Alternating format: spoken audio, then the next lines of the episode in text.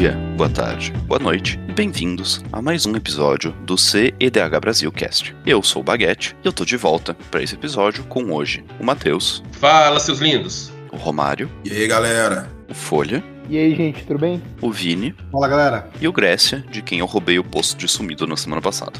Fala, seus lindos. Ô, ô, ô, sem copycat aqui, hein? O Nogueira da Deep Web agora. Agora, depois que o Nogueira da Deep Web fez a introdução dele, a gente vai puxar um pouco da Deep Web do Magic, né? Porque tem cartas que a gente não vê por serem só obscuras, e tem cartas que a gente não vê porque elas estão o quê? Banidas. Então hoje a gente veio falar disso, da banlist. Quais cartas estão banidas, quais cartas talvez não deveriam estar, e qual a filosofia por trás dessa lista que gera tanta discussão em vários grupos. Eu vou deixar então o nosso juiz de plantão falar um pouquinho sobre banlists no Magic no geral, e a gente vai puxando esse assunto. Então, originalmente o jogo não tinha banlist. Era um jogo pequeno, feito por um cara na sua garagem. Mas com o tempo que o formato, o formato Magic como um todo, começou a evoluir e as coisas começaram a, a se separar mais em categorias, em decks que são extremamente fortes e decks que não conseguem competir, viu-se necessária a presença de uma banlist. E isso se acentuou quando foram aparecendo os formatos diversos. Então, você vê que todos os formatos têm uma banlist e todos os formatos têm uma banlist praticamente diferente entre elas. É muito raro você ver, tipo, uma grande quantidade de cartas juntas. Você nota, por exemplo, em questão de power level, você tem muitas cartas banidas por questões de poder, de fato. É, em especial no Vintage você consegue ver isso, que mesmo o Vintage, que tem acesso a tudo, precisa ter uma lista de carta restrita, senão se resumiria a um punhadinho de quatro cópias de cada carta. Você tem um Legacy, que é o quase vale tudo. Você tem o Modern, que alguns diriam que veio para substituir o Legacy. E hoje é um formato extremamente diferente do que era quando ele começou. E um formato que é muito relevante para se comentar nessa questão de banlist é o Pioneer, que ele é um formato mais recente, tem poucos anos, mas ele começou com uma proposta diferente. Ele veio similar ao Modern, onde a Wizard fez um corte e os sets daqui para frente são válidos do Pioneer, daqui para trás não. Mas diferente do Modern, que já começou com algumas cartas banidas, o Pioneer começou com a premissa de apenas as fets banidas. Todas as cartas eram válidas do set específico para frente, não tinha ban. Então era o que muita gente chamou de selva. E a proposta da Wizard foi banir à medida que fosse necessário. Hoje a gente já tem uma banlistzinha um pouco maior de cartas no Pioneer, mas ainda está sendo muito explorado. O formato já estabilizou, mas ainda tem muita diversidade. Bans são saudáveis. Eu acho que esse vai ser uma frase muito repetida durante esse episódio. Outro formato muito relevante também, que esse é do Arena só, do Magic Arena, é o Historic. Ele tem uma premissa similar ao Pioneer, mas com sets específicos. A, a Wizards teve uma ideia genial, que é ter um controle exato de quais cartas vão estar válidas no Historic. Diferente do Pioneer, que todo set lançado T2 para frente vai ser Pioneer, no Historic não. É cirúrgico. A Wizards quer esse set aqui, a Wizards fez qualquer estudo, qualquer avaliação. Esse set vai ser bom pro Pioneer. E aí ela coloca aquele set específico no Pioneer. Ah, essas Historic, cartas pro Historic. Essas cartas específicas, eles estão fazendo vários sets remastered. Eles pegam algumas cartas que vão ser relevantes pro Historic e adicionam, não todas. Então é, é um processo diferente do usual, mas que até então tem sido bem proveitoso. Muita gente gosta do Historic, muita gente fala bem do Historic. Teve inclusive um ban recente de Time War. É, apenas entrando aqui já com um lado mais player da situação, eu acho que ban gera sempre um mal-estar na seguinte situação. Ele causa viuvez, né? Em qualquer formato que teve ban, você pode ter certeza que tem gente chorando esse ban mesmo depois de ano. Eu vou enumerar alguns. No Legacy, eu conheço gente reclamando o ban do tampo até hoje. E olha que esse ban, cara, foi lá 2017, 2018. Por outro lado, a gente tem um pessoal aí que reclama horrores de ban do Splitter Twin no moda. Tem gente de seis anos depois defendendo que o ban foi errado. E é, o que eu escuto desses mesmos viúvos, dessas mesmas viúvas, na hora que vai ter anúncio de ban, de ban, falando que volta porque tá na hora de voltar, porque é injusto. E assim, galera, o ban veio normalmente por algum motivo. Existe um estudo. Ninguém decide assim, vou banir. Apesar gente tem algumas situações que a gente percebe assim que vou banir porque tá me atrapalhando a lucrar. Mas não vamos entrar nesse ponto. Bom, o que eu tenho pra dizer sobre esse, esse episódio de hoje, esse tema, é que assim, o ban, eu acho que ele é extremamente saudável e acho que ele é importante, assim, para você gerar variedade no formato. e diversidade. Então eu lembro muito bem que teve uma época no Modern que você pegava uma, um campeonato para jogar e direto você pegava o American Control com Leader Twin, né, para vencer lá, Speeder Twin, Speeder Twin, Cause of Fire, Speeder Twin. E aí decidiram banir essa carta na época, né? Não porque era um combo extremamente abusivo, extremamente forte, sim porque você tinha pouca diversidade no formato. E essa foi justificativa da Wizards, né? Então, tipo assim, você ia no campeonato, você fazia, sei lá, 4, 5 partidas. Você pegava três vezes esse deck toda vez, toda vez, toda vez. E no passe o cara fazia, no, do turno 3, fazia uma Chatonilda, no turno dele ele fazia, pronto, tô fazendo aqui Spitter Twin, ganhei. Entendeu? Tem counter? Beleza, então vamos pro jogo. Eu faço de novo depois. E aí, a diversidade também é importante. É, e isso já aconteceu algumas vezes no Commander. É, o Folha sabe bem, porque ele foi bem afetado por isso, que você ia no campeonato, você só pegava um tipo específico de deck, como no caso era Flash. Hoje você tem uma diversidade grande no CEDH, porém ainda assim você vê estratégias muito parecidas, né? Então, existe uma certa controvérsia hoje no, CEDH, porque por mais que existam comandantes diferentes, decks até diferentes, existem estratégias muito repetidas, né? A, a farm hoje é mais utilizada, né?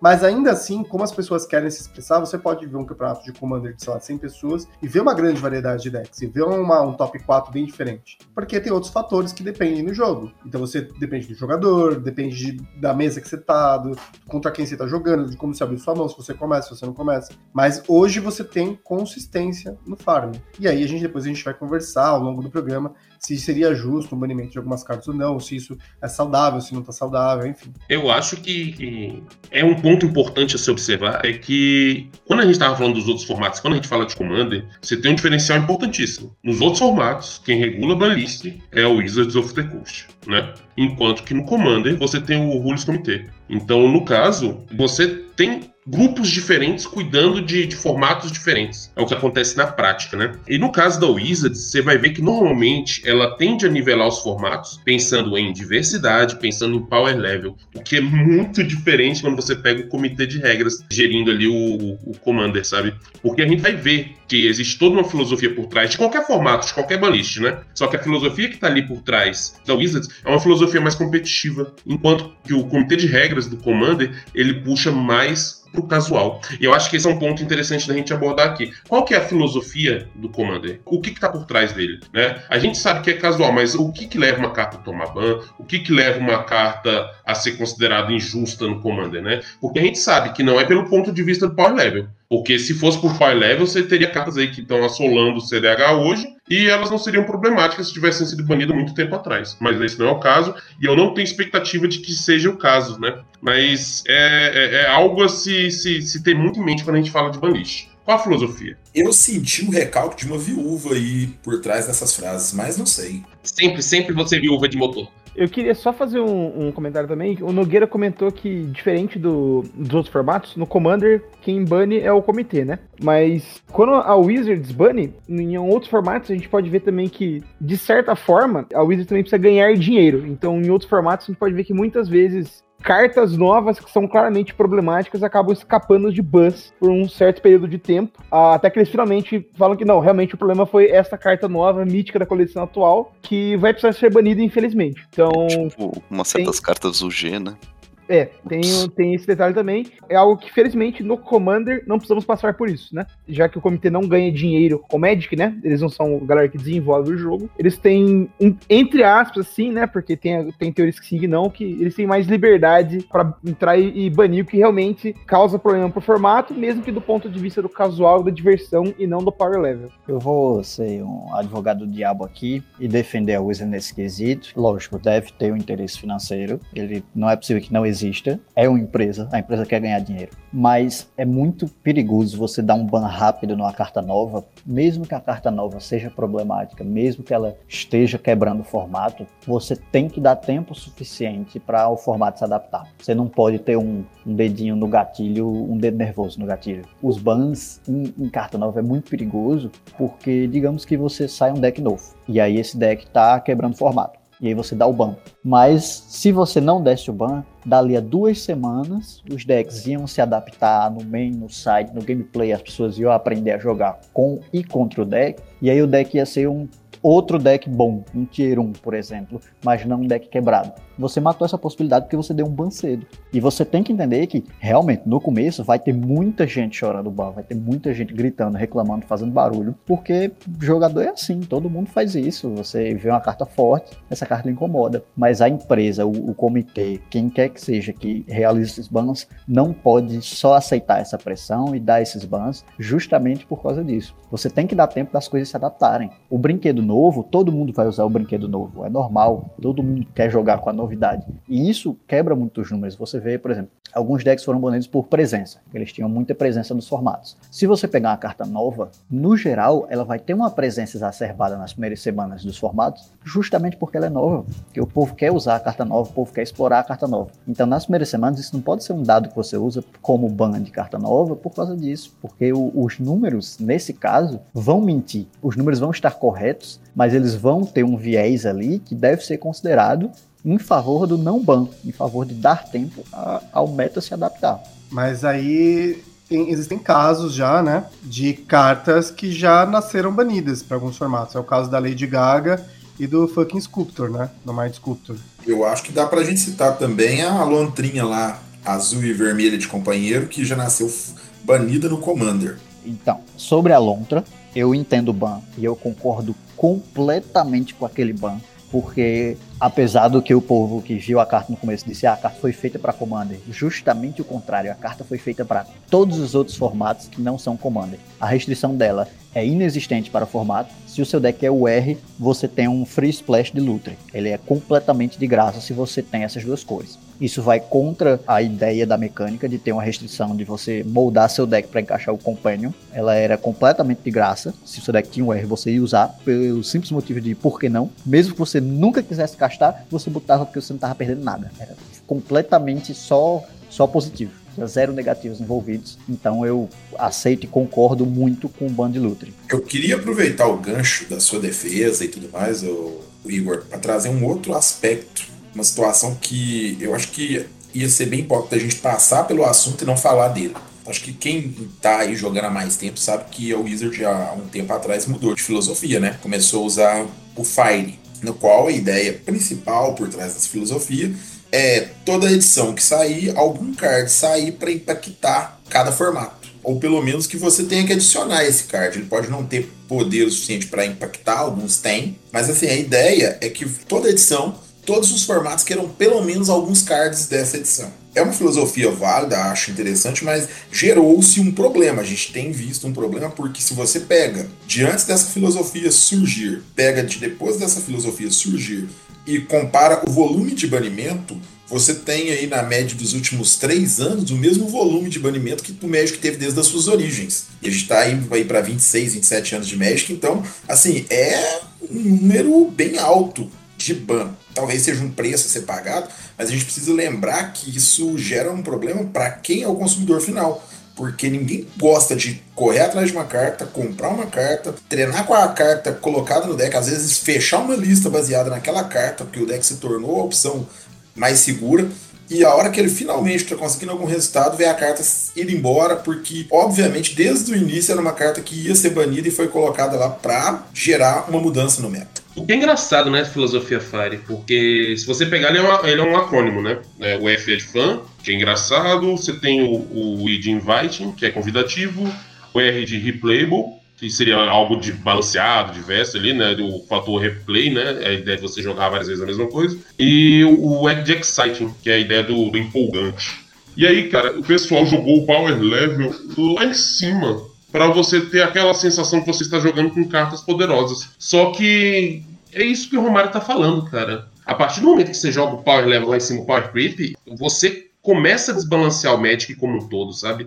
De uns anos para cá, a quantidade de bans, ela, cara, ela é absurda. Se você pegar um gráfico dos banimentos ao longo do tempo, você vai ver que esporadicamente você tinha um ban aqui e ali, e nos últimos anos, cara, só foi crescente. E isso tudo começou a partir da filosofia Fire. Então, é, é, entra muito numa questão aqui também. Que muita gente já discutiu, já em, em, em mesa de loja, em mesa de boteco, seja. Cara, e se a Wizard tivesse tomado conta da banlist do Commander, né? É um assunto extremamente polêmico. Tem gente que acha que seria muito melhor, tem gente que acha que seria muito pior, né? O que, que vocês acham? Eu acho que depende depende da mentalidade que eles teriam para fazer essa banlist. Se a mentalidade fosse igual à mentalidade do Modern, voltada para a competição, eu acho que seria interessante para nós, entendeu? Agora, se fosse uma mentalidade mais casual, aí sabe, isso ia tocar seis para meia dúzia, eu acho que. Talvez eles ser mais bans questionáveis até do que, do que os que a gente tem hoje, né? Se a gente está discutindo hoje se Leovold, se o motor do Paradoxo seria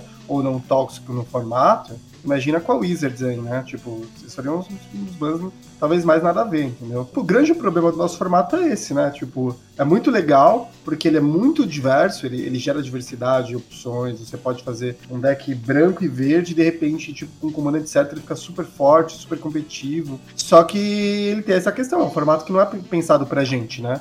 E eu acho que se a Wizards, sim, pensasse de uma maneira competitiva, seria tão bom quanto se o comitê atual também pensasse de uma maneira competitiva. Então eu acho que não seria, sabe, tudo depende, depende muito. Talvez eles querem vender.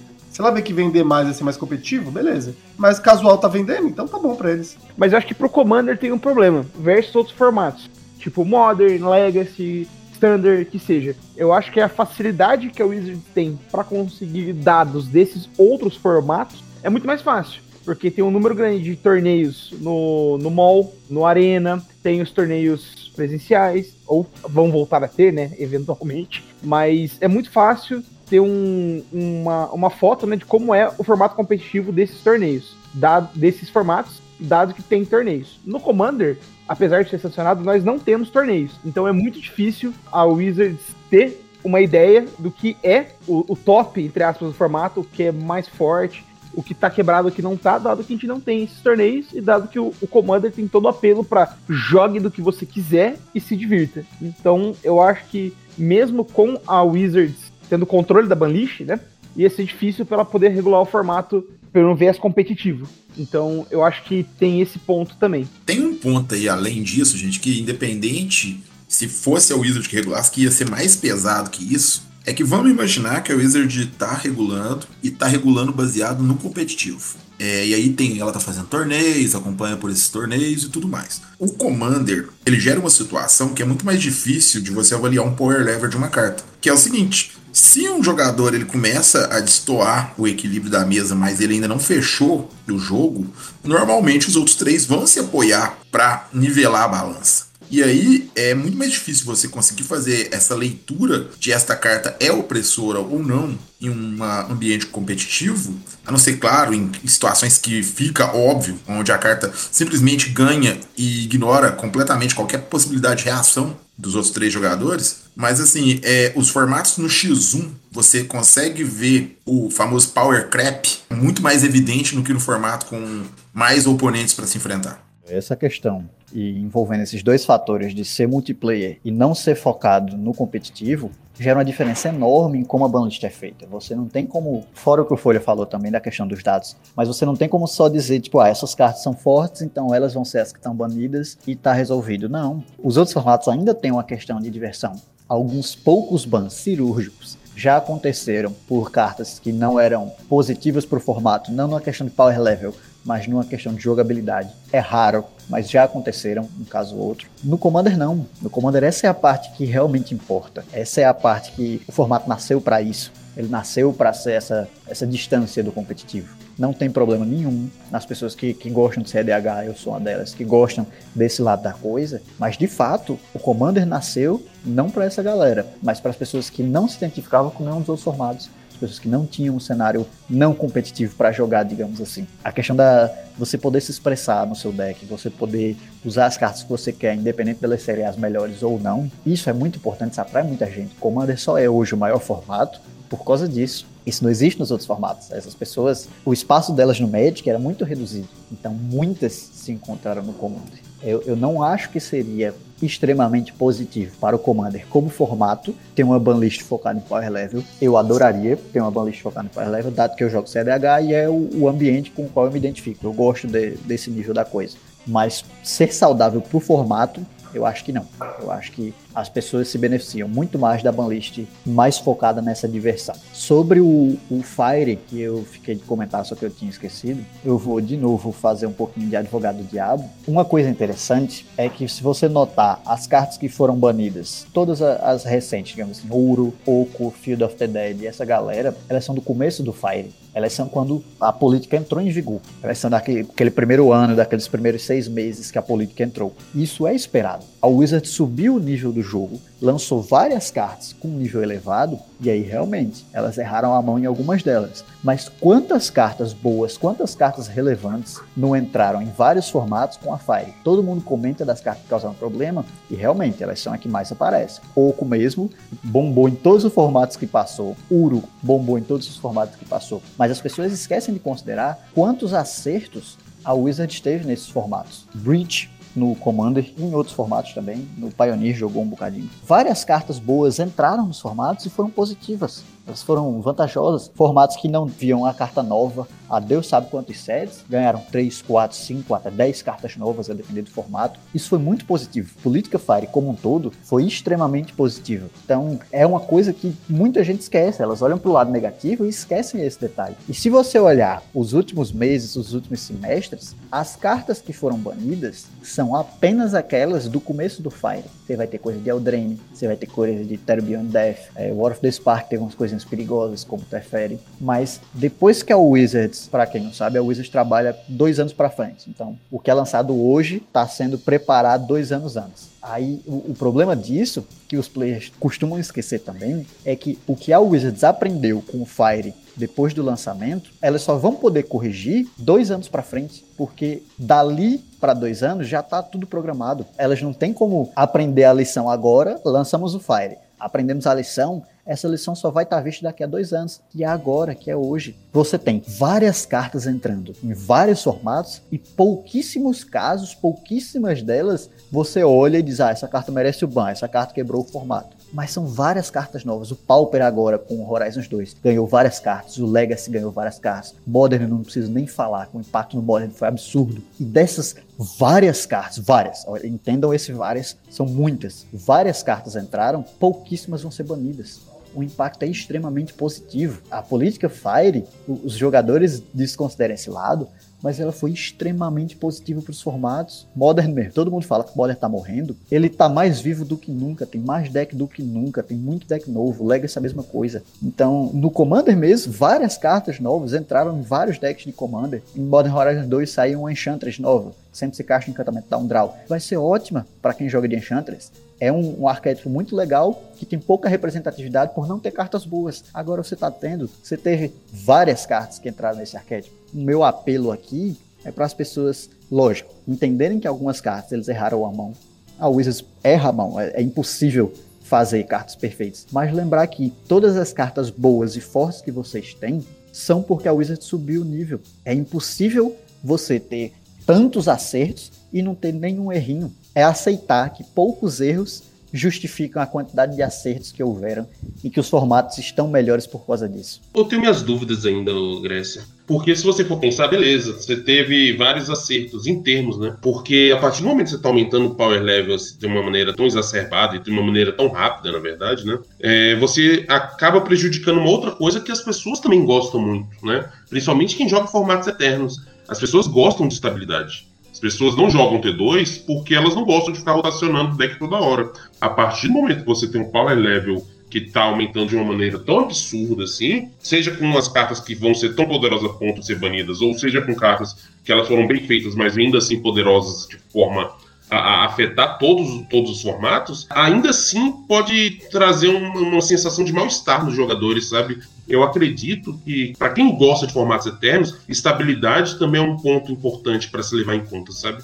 Mas então, uma coisa que você tem que levar em consideração também quanto a isso é que realmente, jogador de formato eterno gosta de estabilidade, ninguém gosta de ver um deck banido, ninguém gosta de ter que ver um deck obsoleto. Mas considere o seguinte: várias cartas novas entraram, pouquíssimas delas foram banidas, e no geral, os decks que jogavam continuaram jogando pouquíssimos decks se tornaram obsoletos depois que começou o Fire, mas quase todos os decks tier 2 para cima, até um tier 2.5 para cima, do Vintage até o Pioneer, eles ainda estão lá. geralmente no seu tier ou um pouco maior. Você tem pouquíssima coisa se tornando obsoleta, você tem pouquíssimos casos de, ah, oh não, o meu deck que já não era dos melhores, agora tá morto. Não. Possivelmente seu deck não era dos melhores, ganhou umas cartinhas novas. Enchantress mesmo, como eu falei. No Modern, ganhou muita coisa nova agora. Nunca foi um super deck, mas nunca foi inviável. E agora melhorou. Burn, sempre esteve lá, vai continuar lá. Jund, você tá lá no, no Modern, tô falando. Merfolk, era um deck que tava meio apagado. Ganhou várias cartas novas. Elfos era um deck que tava meio apagado. Ele, Elfos vem e vai ganhou uns brinquedinhos novos, ganhou umas coisas novas. Então, são pouquíssimos casos que eu vejo de decks que morreram pelos pecados de uma carta nova, e foram casos que eram esperado, era coisa do tipo, pegaram um deck forte, um exemplo do Legacy, no que era o Temur Delver. O Temur Delver, Temur é vermelho, verde e azul. O Temur Delver sofreu um ban recente com Oco, com outras coisas, mas era assim, era um deck que existia, era um deck que foi puxado pro limite, com Oak e outras coisas, e que do jeito que ficou depois do ban, voltou a melhor versão do Delver hoje em dia é a UR. Mas a Temur ainda existe. A Temur antes existia e o R era melhor, e aí com o Oco ficou quebrado, e aí sem Oco a versão ainda existe, só que o R ainda é melhor. Tipo, não mudou o que existia antes, sabe? Ninguém saiu perdendo nessa troca. O preço que se pagar foi um Winter, digamos assim, esse termo no Magic, é quando um deck domina muito. Você teve o Eldrazi Winter do Modern, você teve o Oco Winter, você teve o Rogak Winter do Modern. Foi um Oco Winter no Legacy, mas qual foi qual, o que que você ganhou? por ter esse Oco Winter. Você ganhou várias cartas novas para vários decks. Você ganhou um formato extremamente diverso depois que o Oco foi embora ninguém sabia para onde o formato ia, tudo era válido. Então, assim, eu vejo o lado positivo sendo esmagadoramente maior que o lado negativo dessas cartas. Desses poucos casos de carta overpowered, de Uro e Yoko que geram, é, é muito mais positivo. Mas no caso do CDH, é, é meio estranho, né? O que, o, o, que vem acontecendo. O Flávio mesmo, que já veio aqui conversar com a gente, ele ele falou uma coisa que acontece no CDH que é o seguinte: quando tem um banimento, quando tipo um deck ele começa a ficar mais fraco, várias cartas que você já usava nesse deck você você vai continuar usando, você só vai trocar algumas cartas pontuais, né? Eu nem vejo tanto problema nisso, mas o que eu, o que eu tô vendo hoje que tá acontecendo é que antes você tinha um ano atrás, um ano e meio atrás, os decks que são 1.5 brigando pau a pau com os decks que são, que são 1.0, sabe? Então você tinha ali dominando traços China, né? Rasa Cats, que seja, né? O, Grixis da, da Cass, né? E você conseguia pegar, tipo, sei lá, o Gitrog, podia pegar. O Gitrog, acho que na época ele até era 1, se eu não me engano, mas vamos pegar o exemplo dele. E ele batia de frente, ele podia ganhar tão rápido, ganhar tão bem, ser tão forte quanto esses decks. Ele só tinha um pouco menos de consistência, né? E essa é a questão dos 1, eles são um pouco mais consistentes. E é isso que eu acho que tá tornando o, o formato hoje menos diverso, né? E aí, daí vem aquele assunto, justificaria a gente banir algumas cartas, de repente banir o Dockside, banir a Breach, banir a Taça, entendeu? Que isso faria com que o, o Tyro 1.5 fosse forte de novo? Agora então que o Vini começou a falar um pouco de Commander, já que a gente tinha desviado um pouquinho, bora puxar pra banlist do formato que a gente joga mais, né? Que é o nosso podcast aqui do CDH Brasil. Vamos falar de IDH. A banlist do Commander. Por que, que ela é muito diferente das outras banlists? É por causa da filosofia por trás dela. Não é só filosofia de, ah, essa carta tá vendo muito jogo, tá sendo tóxica em tal tal formato. A nossa banlist, como já foi citado antes, ela é regida pelo comitê. E a principal filosofia por trás dela é passando pelo ponto de vista, como Grécia citou antes, de que o Commander é um formato para se divertir. Que você quer uma experiência interessante com todo mundo jogando na mesa, como um pouco um board game, sabe? Então o contrato social é bem presente nisso. Ela é mais um tipo, ah, essa carta aqui é chata, ou deixa o jogo num jeito que. Hum, meio embaçado, né? Melhor deixar banido. Então, tipo, ela permite que o formato seja quebrado de alguns jeitos. Porque, tipo, tem muita carta que poderia estar banida em outros formatos, por questão simples e objetiva de power level, mas que aqui, como ela não é uma carta que causa um ambiente de jogo necessariamente chato ou improdutivo do ponto de vista desse quesito mais casual, elas são liberadas. Então, isso e também junto ao fato de que eles são bem conservadores em horta de ban, porque nos últimos quatro anos eu acho que a gente teve três ou quatro anúncios de bans pro Commander, foi muita pouca coisa. Eles tentam evitar ao máximo banir para justamente deixar mais pessoas se expressarem de mais jeitos possíveis. Os últimos bans que eu consigo lembrar foram o Flash, que foi um pedido nosso pedido do CDH, porque Flash estava realmente insuportável. Sim, Folha, Flash estava insuportável. Hoje é o episódio que a gente pode falar do bando Flash. Olha isso, Folha. Pode reclamar. E o antes disso tinha sido o Paradox Engine, que foi banido por ser onipresente, na maioria dos decks focados em, em combo e tudo mais, junto com Ionia, e eu não lembro o que mais, mas enfim, são, são fora, poucos. Fora isso, só tem Lutri. Acho que foram É. quatro cartas, se não tô enganado. É, então. E a Lutri foi um ban muito específico, que foi só porque a mecânica em si era meio problemática. E de bônus ainda teve Amban, né? Você teve bônus, do, é, do Painter. do Painter Servant. E antes disso, um pouco mais. um- quando você teve o, o banimento Amban do do- Leovold mais tempo atrás, você teve Amban do, do Hulk também, né? Teve um bando bonitinho do Folha. Então eu acho que é um formato que ele também é mais dado a desbanimentos. Eu tenho essa sensação, Sim, não sei se vocês sim. concordam. É, eu não duvido nada que, tipo, no próximo anúncio de ban, caso tenha, a gente veja, tipo, ah, baniu. Eu acho que a carta que talvez esteja mais perto possível de ser banida, e ainda assim, é. Não acho que ela vai ser banida, seria o Kitassas Oracle. E aí a gente possa ver um unban de uma ou outra carta que às vezes a gente nem lembra que tá na lista. Falando em cartas que a gente nem lembra que tá na lista, isso me lembrou o caso agora de que eu bati o olho, abri um booster hoje, tirei um upheaval, putz, tá banido. Por quê? Essa carta não, não acho, não pareceu tão forte pra mim, feitiço seis manas. Isso volta pra aquela filosofia. A carta não é divertida de se jogar contra. Então, Upheaval, pra quem não sabe, é um feitiço de quatro e duas azuis que devolve todas as permanentes pra mão dos donos. Então, ela não é uma carta divertida de se jogar contra. É uma carta que causa um jogo mais demorado. É uma carta que, que dá uma mexida nisso, entendeu? Ela é o formato, tipo, ela mantém o formato fresco, não fresco, mas tipo, mantém o formato diverso e mais criativo do ponto de vista técnico de montagem de deck. É, eu acho que do ponto de vista do comitê, eu acho que eles usam a banlist mais como um sinalizador. Eles botam a carta, banem uma carta e falam: olha, tá vendo esse efeito aqui? Esse efeito aqui é um tipo de coisa que vocês não deveriam estar usando. Eles deixam mais como uma espécie de recomendação, se você for pensar. Tipo, olha, a Upheaval é uma carta que ela é muito unfair, né? Porque ela vai devolver tudo de todo mundo, acaba sendo uma carta chata e ela ainda pode trazer uma vantagem para quem tá usando, né? Porque além de atrasar o jogo dos outros, você- pode estar acelerando seu jogo. Se você tiver com as rocas positivas, você conseguir acelerar ah, muito mais do que os outros, na verdade. Então, é- ela sinaliza que esse tipo de efeito pode ser danoso, esse tipo de efeito pode vir a ser banido e que você deveria evitar esse tipo de coisa. É como o próprio Baguette falou agora, né? O comitê sabe muito bem que o formato pode ser quebrado.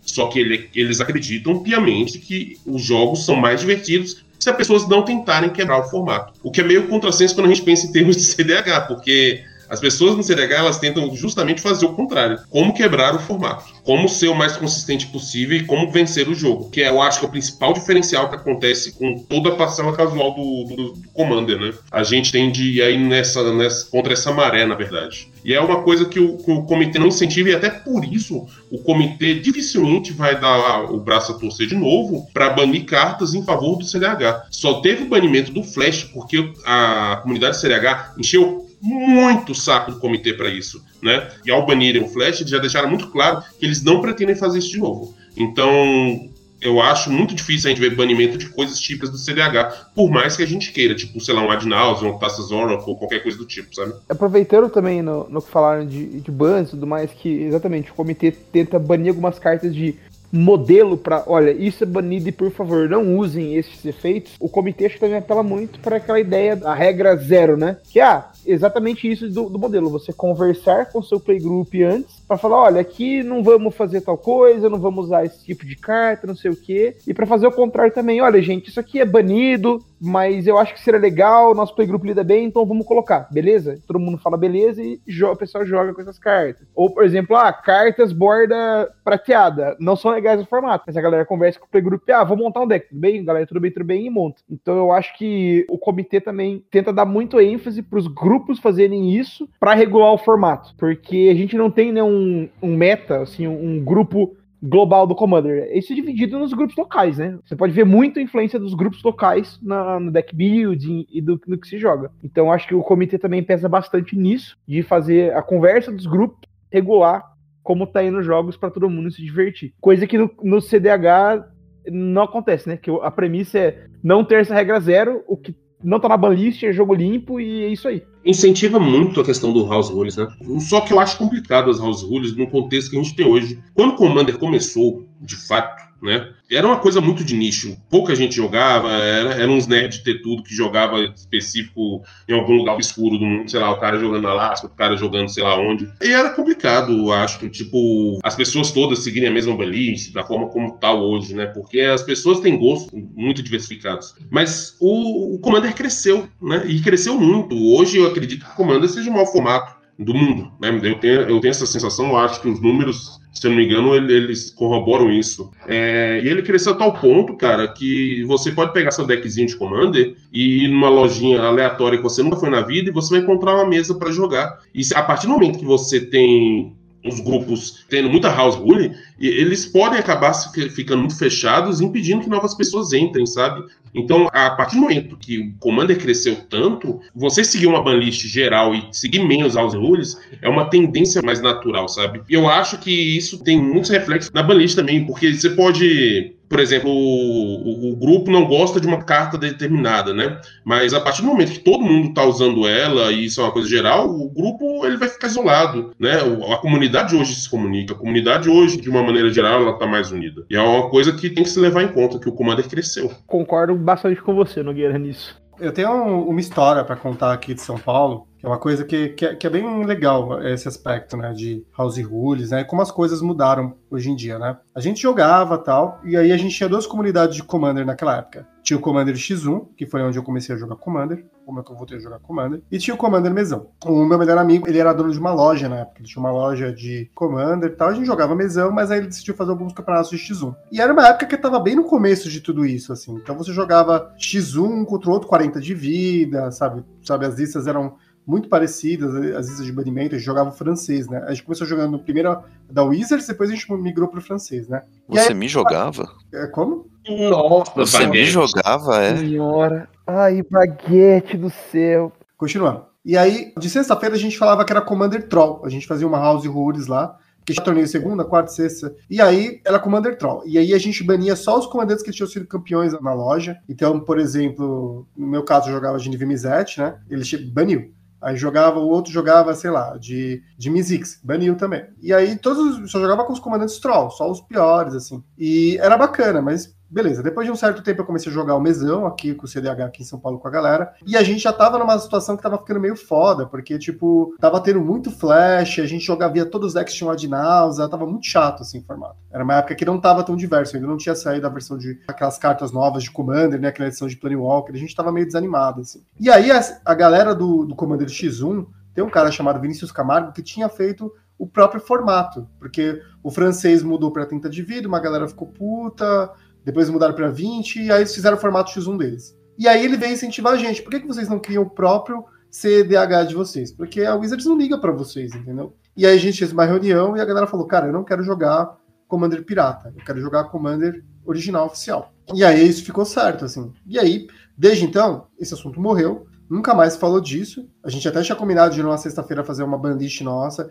e testar, mas né, não deu em nada. E aí agora, é, no passado, com esse negócio da comunidade, o, Bra o, Brasil conversando com a comunidade dos Estados Unidos, de outros países e tal, teve um campeonato que só valia comandantes de uma edição específica, né? E agora a gente aqui da Liguinha a gente está fazendo um campeonato que cada rodada tem uma regra para você escolher seu comandante, uma edição específica ou cores específicas, né? Então você vê que dessa forma, isso que a Wizards diz para você utilizar a House Rules, né? Essa frase que veio do RPG, ela é muito mais saudável utilizada assim, né? Num campeonato, vocês só vão jogar com Horizons. Beleza, só pode comandante Horizons, entendeu? Mas aí no seu grupo, quando você for jogar na sexta-feira, normalmente você vai jogar com, com o deck que você gosta, com o que você quer jogar, né?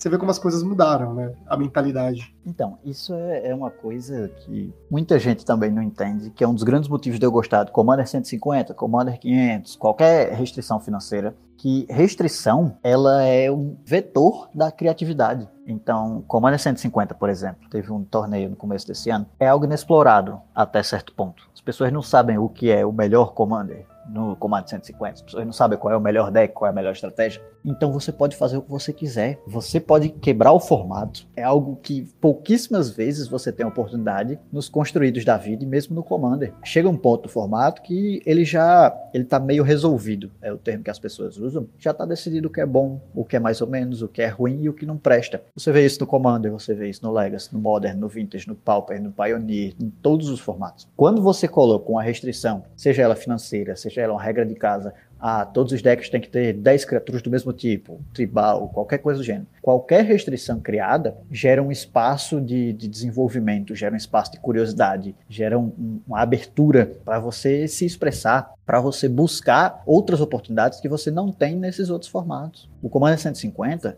eu passei coisa de uma semana, todos os dias eu passei horas, tá? De férias, então tava tudo bem, para construir minha lista do Animar 150. E a lista ficou linda, maravilhosa. Ganhava várias meses de Commander normal, Commander 75%, que a galera chama, que é logo antes do CDH. Porque a lista estava extremamente bem montada. Eu usei todo meu ser para montar aquela lista. E se eu fosse montar uma lista do Animar CDH, eu ia ter uns 4, 5, talvez 6 slots que eu ia poder usar de verdade. O resto da lista é muito rígida, é muito fixa. A gente já sabe qual é a melhor lista do Animar. Os poucos casos que eu ia mudar eram coisas que eram ruins no meu meta ou que eram boas no meu meta. Então, é, essas restrições criadas pelas house rules, pelas regras de casa, elas são muito positivas e as pessoas fazem muito pouco uso delas. Quando você encontra um problema, os jogadores, o que eu vejo quando as pessoas vêm falar comigo, é a falta de conversa, é a falta de, de tentar resolver. É tipo, ah, o coleguinha me incomodou e pronto. A minha resposta é ficar incomodado na internet ou na lojinha, ou seja lá o que for. Por que não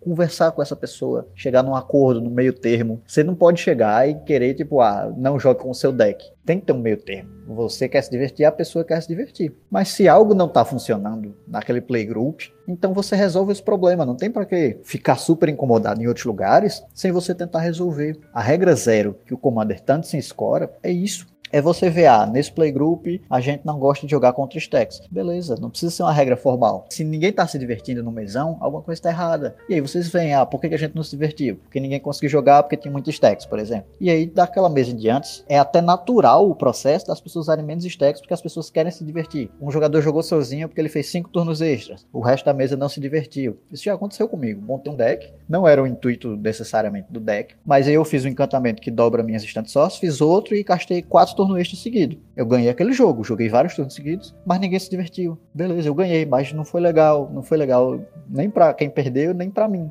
Foi tipo, ah, tô fazendo minhas coisas aqui, ninguém tá conversando, não tá tendo aquela interação que normalmente tem. Seja CDH, seja mesa casual, você ainda tá ali, como você não tá num torneio na vasta maioria das vezes, você tá ali pela diversão. Então, se divirtam e entendam que se você não tá se divertindo, algo tá errado e conversem sobre isso. Isso é a regra zero, isso é a essência da regra zero. É você resolver qualquer probleminha que aconteça que faz você não se divertir sem precisar um comitê bater um martelo e dizer esta carta está banida porque Igor Grécia não gosta dela. Já dizia minha avó, quando tudo é possível, é possível o mais absoluto nada e limitação é top. Caralho, sua avó era sábia mesmo, hein?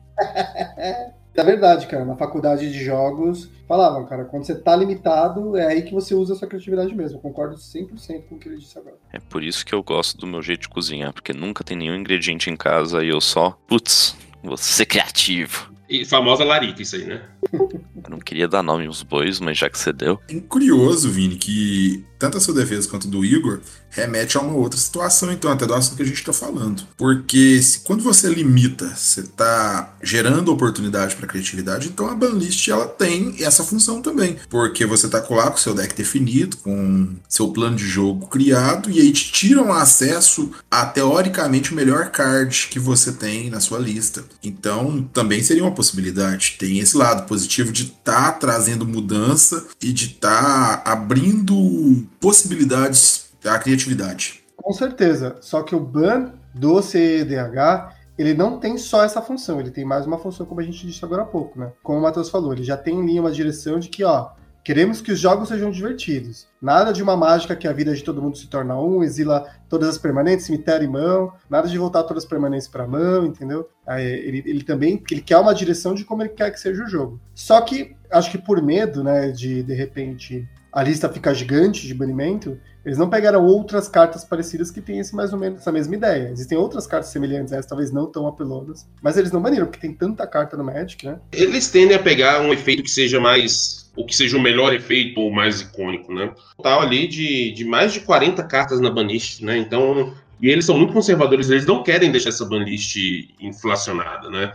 Eles já deixaram isso muito claro. E se eles fossem saindo banido tudo que as pessoas choram por aí, cara, a banlist ia ser absurdamente grande, saca? E não, eles, eles querem fugir disso, eles vão tentar deixar a ideia mais como ideal, né, do que não fazer ou fazer, do que uma coisa para ser seguida à risca de fato. Isso aí a gente já falou nesse episódio, inclusive. Eu só quero deixar claro que se fosse escutar a choradeira de cada playgroup para decidir o que vai ser banido, na liguinha o porco tava banido com toda certeza.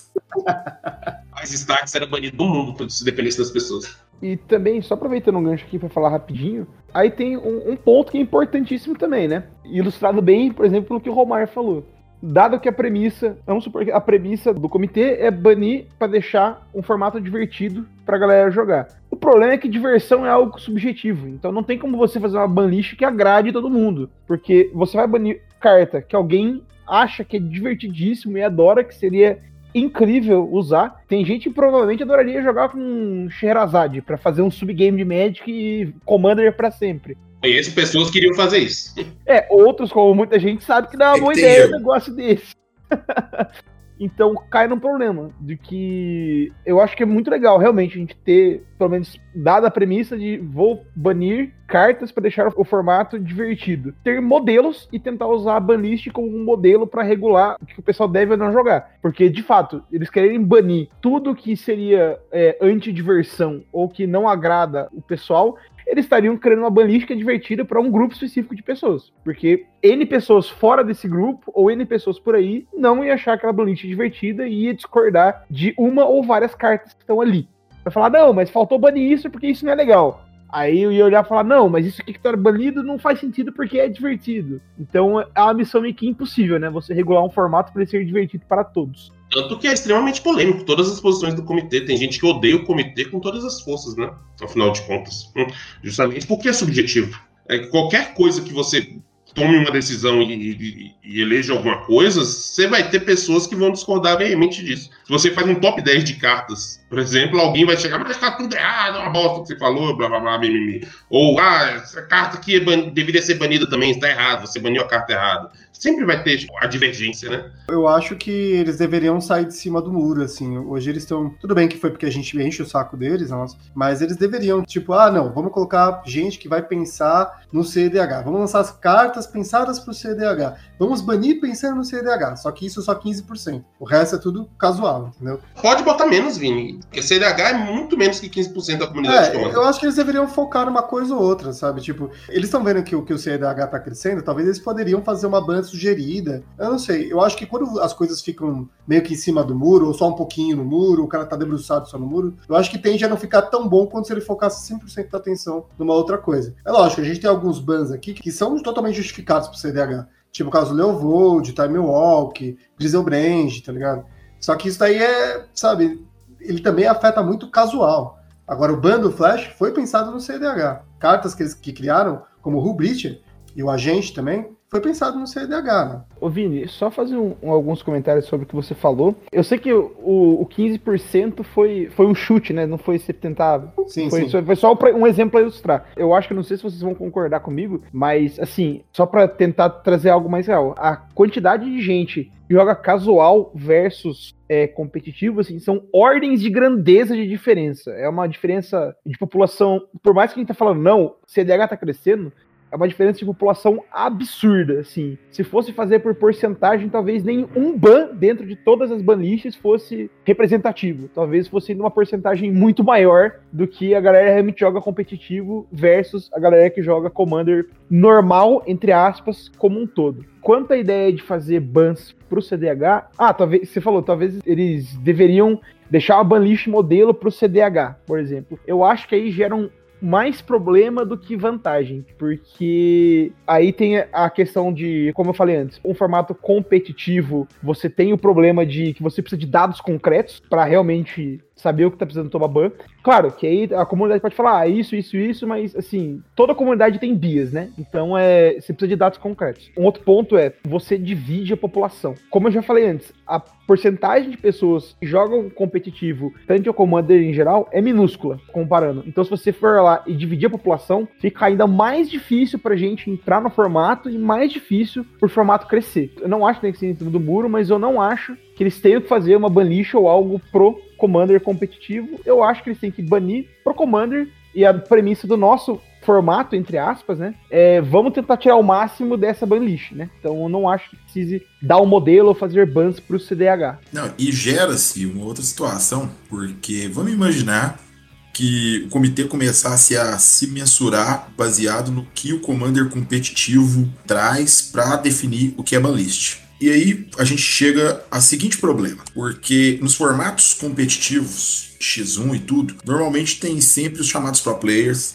tem o pessoal que já é lenda viva nos formatos e joga há muito tempo. E esse, pessoal tem equipe de apoio. Tem alguém que ajuda na hora de montar, tem equipe de teste, tem um direcionamento ali para acesso de card, porque eles têm um patrocínio, então chegar à carta que eles precisam é uma coisa muito mais fácil do que para a gente, meros mortais. Aí sim você consegue ter a equação completinha para definir, olha, isso é opressor. Aqui é, no formato do Commander, não tem equipe de deck builder, não tem um grupo que conversa. Apesar que isso a gente tem, a gente tem um grupo que conversa sem parar sobre qual jogada é mais quebrada, mas assim, não tem uma equipe de teste, não tem a, a acessibilidade a cartas, ela limita às vezes de se repetir a estratégia mais opressora.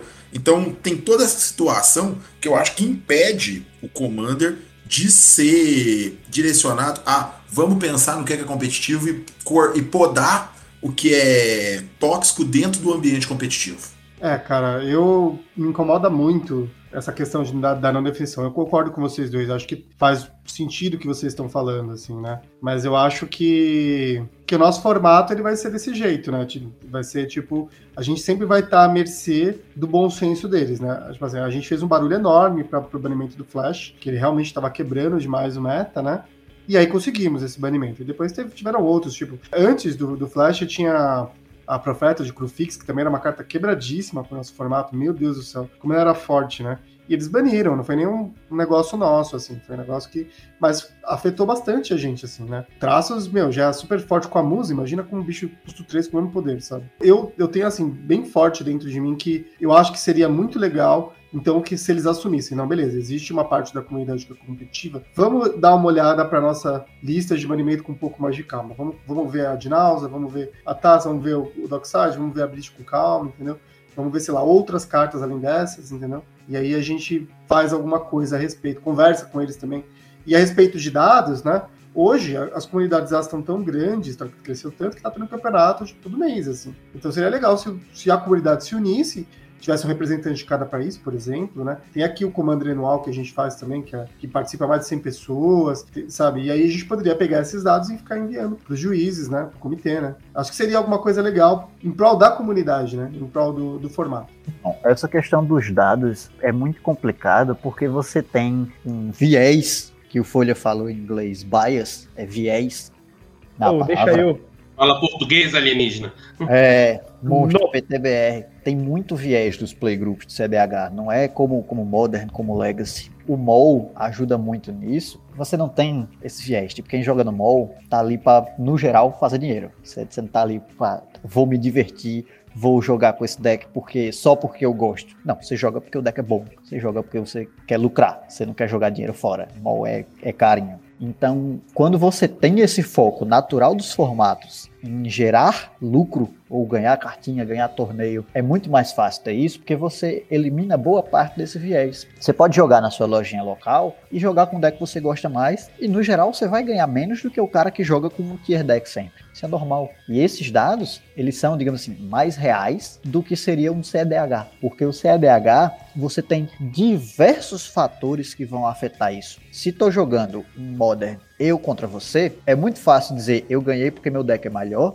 Depois de tipo 50 partidas, se eu ganhei 30 e você ganhou 20, no geral, meu deck vai ser melhor que o seu. Eu tenho um win rate maior. No Commander, por ser multiplayer, você tem uma gama muito diferente de opções. Se eu ganhei, a gente pode analisar por que, que eu ganhei. Porque meu deck é melhor, eu ganhei porque eu fui o primeiro da partida, eu ganhei porque outra pessoa tentou ganhar antes e foi parado e aí eu ganhei, eu ganhei porque eu fui o primeiro a tentar ganhar. São muitas variáveis a se analisar. Não é tão simples, não é tão racional quanto outros formatos que são X1. A questão do multiplayer complica demais isso, demais. A ordem dos jogadores é extremamente importante. Tem várias, várias análises, tem uma analisinha, uma análise de dados que faz isso, é, Metagame Report, no caso, ela tenta fazer isso. Você vê que a ordem do turno importa bastante. Você vê que os decks contra os quais você está jogando na mesa importam muito. Não necessariamente você vai estar tá jogando com os mesmos decks, mas quando você está jogando com o seu playgroup, você vai ver os mesmos decks. Boa parte das vezes vai variar um, dois decks por partida no máximo, frente a um meta mais geral de outros formatos que variam mais. Eu acho que são muitos fatores que afetam e é uma análise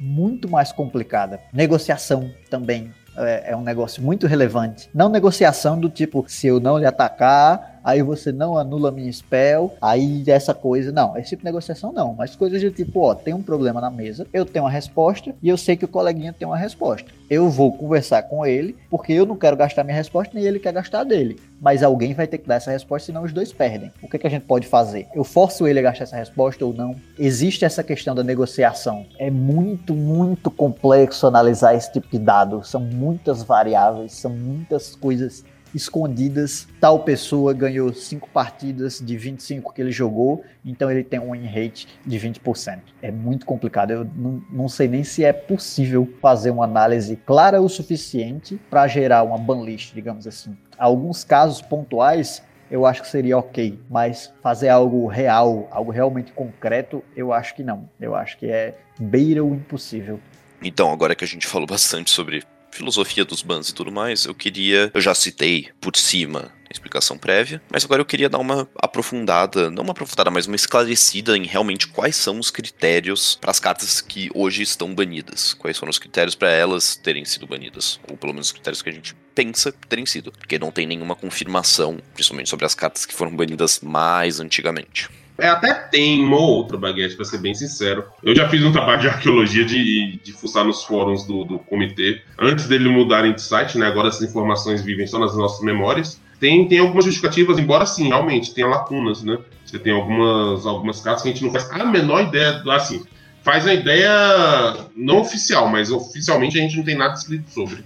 Mas é, então fica. Algumas cartas vão ficar nesse. Hum, por que será? E sobre justamente as cartas banidas em específico, a gente vai deixar para um próximo episódio para falar sobre elas aprofundadamente. A gente vai abrir a lista de bans e analisar profundamente ela e citar cartas a serem banidas, cartas que não deveriam ser banidas. Eu sei que eu mencionei que a gente talvez fizesse isso nesse episódio no começo, mas como ficou um pouco comprido, a gente decidiu deixar para um segundo episódio. Então vamos lá, critérios para banlist, ou pelo menos segundo a gente, critérios pensamos. Os critérios para os bans, tipo, eles são mais objetivos do que só a parte filosófica. Tem um pouco de filosofia, mas também tem objetividade. Como, por exemplo, cartas que permitem que os jogadores ganhem instantaneamente. Mesmo que hoje em dia, cartas mais recentes que tenham um texto, você ganha o jogo, sejam presentes, como nosso querido Taças Oracle. Algumas dessas cartas, como Vitória da Coalizão, são banidas por esse motivo. Porque o pessoal sentia que, ah, essa carta quebra o espírito do jogo do, do ponto de vista de que eu posso estar completamente para trás, mas se eu tenho essa carta, eu ganho o jogo e deixo o jogo chato para os outros. Outro ponto é, são cartas que são problemáticas como comandante porque você tem acesso àquela carta muito, muito, muito, muito facilmente. O melhor exemplo dessa é o nosso querido Leozinho, Leovold. Pobre Leovold. Pobre Leovold, que era uma carta extremamente opressiva, simplesmente pelo fato dela estar disponível na sua Command Zone a qualquer momento. Porque outras cartas com efeito similar não são banidas, como por exemplo no Shontif. Outro dos critérios que eles usam bastante são cartas que causam muito desequilíbrio em termos de recurso como por exemplo Channel, que permite que você gere mana muito, muito, muito, muito, muito, muito, muito fácil pagando vida, ou Balance, que só aniquila os recursos que qualquer um pode ter gerado. Outras cartas são cartas que podem levar a um jogo repetitivo, ou levar a mais de um jogo, ou Shirazade. Cartas que não interagem bem com o aspecto de ser multiplayer Commander. O Grécia, eu sei que ele deve ter um exemplo dessas cartas, eu não consegui pensar em nada direto na minha cabeça. Trade Secrets. Eu não sou Grécia, mas Trade Secrets é. Eu acho engraçado que Trade Secrets foi printada também num deck de Commander, então Wizards. O Romário falou Griselbrand também. Griselbrand, sim. O Griselbrand, eu sinto que o problema dele não é com o fato de ser multiplayer, mas É, ser é o desequilíbrio de recursos. É, é desequilíbrio de recurso, mas sim, é uma interação com regras específicas do Commander, com duas no caso. A primeira dele ser comandante, mesma história do Leovold, você tem acesso a ele muito fácil, e a segunda é 40 de vida. É muito mais vida pra você pagar 7 e comprar. É muito mais. Outra carta que gera desequilíbrio de recurso, agora que pensei em pagando vida, é a Bargain de Ogemoth. Porque você pagar um de vida e dar um draw, isso é ridículo quando você tem 40 de vida pra pagar. Outro tipo de carta que é um critério de ban são cartas que são difíceis de interagir. Então, cartas que limitam o que, que os outros podem fazer, cartas que dão uma quebrada nas coisas. Então, cartas como algumas cartas de Land Destruction, Mass Removal, o Upheaval que eu falei mais cedo, tá nessa Flash. categoria. Flash, Oi Folha. Ou também a Iona, que foi banida recentemente. Um dos motivos que o comitê falou foi ela. Ah, ela trava removals por retirar uma cor do jogo, então ela é difícil de ser lidada. E essa carta também inclui em outro dos critérios de banimento, que é simplesmente é muito chata de jogar contra. Faz com que jogadores tenham que usar cartas muito estranhas. Ela faz com que jogadores tenham que usar cartas muito específicas pra poder lidar. E ela impede também que os jogadores contribuam pro jogo enquanto ela estiver na mesa. Porque, por exemplo, você tem essa Iona e aí você tem um deck mono red. Hum, Iona pra vermelho. O que, que o cara vai fazer? Olha, pra você e chorar. Pra gente, no CDH, era um grande problema? Não necessariamente. Mas pro casual, realmente ficava muito, muito repetitivo, ficava muito maçante o jogo pra eles. Eu vou dar uma de advogado do diabo de novo. eu Ou já- funcionário da Wizards ou do comitê aí, ó. Achou, achou, é o Igor. Nunca vi o Mário e o pediu. Grécia juntos. Gostaria de dizer que eu não sou patrocinado, não recebo dinheiro para fazer isso. E se recebesse, eu não contaria a vocês. Leovold, Leovold, vamos falar de Leovold. Eu acredito com cada fibra do meu ser que Leovold, num contexto CDH, lógico, contexto casual, concordo completamente no banco, mas num contexto CDH, eu acredito fortemente, vou contra a maré e digo que Leovold não seria quebrado. Somos Seria- dois, aleluia, concordamos. Somos três, Aí é somos pau, porque eu acabei de dizer que eu vou contra a maré e os caras estão concordando comigo. Eu É, acredito é, eu que Você também é modinha também, né? Você também tá aqui no meio da modinha. Você não é que seria- diferenciado, cara. seria fortíssimo, mas não mais forte do que coisas que a gente tem hoje em dia. Seria mais uma opção entre os fortíssimos. E acho que, apesar de todos os pesados, seria algo positivo. Eu acho que tô torcendo pra desbanir o World Fire, porque o vermelho precisa né, do pai na família, tá? Pra ser utilizado, né? A, a É uma carta já. legal. A gente não ia deixar pra falar de banidas que eu no próximo episódio. Já pra encerrar a ascensão do vermelho. World Fire, exila tudo, todo mundo fica com de vida. É isso aí, gente. Então que- vamos falar do branco, pô. Vamos botar balance na roda aí, ó. Eu só queria apro- aproveitar, fazer um comentário. De novo, a gente pode ver que os critérios, assim como a filosofia, os critérios espelham bem o fato de que eles estão tentando banir o máximo para ficar um jogo divertido para a maioria das pessoas. E de novo, eles banem cartas que são os exemplos dos problemas e para dar de exemplo e falar, olha, isso é problemático, tentem não usar isso. Então, nos critérios eu acho que dá pra ver isso também. Então, só voltando naquele ponto que eles tentam dar exemplos através da banish. Porque seria impossível regular o formato banindo tudo que é errado. Eu vou só corrigir a frase. Foi eles banem o mínimo necessário para isso e não o máximo. E essa é a parte genial da coisa. Depois desse comentário corretor de português do Grécia, a gente vai. Eu acho que tá um bom lugar pra gente encerrar o episódio por hoje e ter um gancho bom pro episódio a seguir. Bom, alguém tem algum comentário a dizer, adicionar? Gíria de Drake é uma carta odiada que merece o ban só pelo ódio.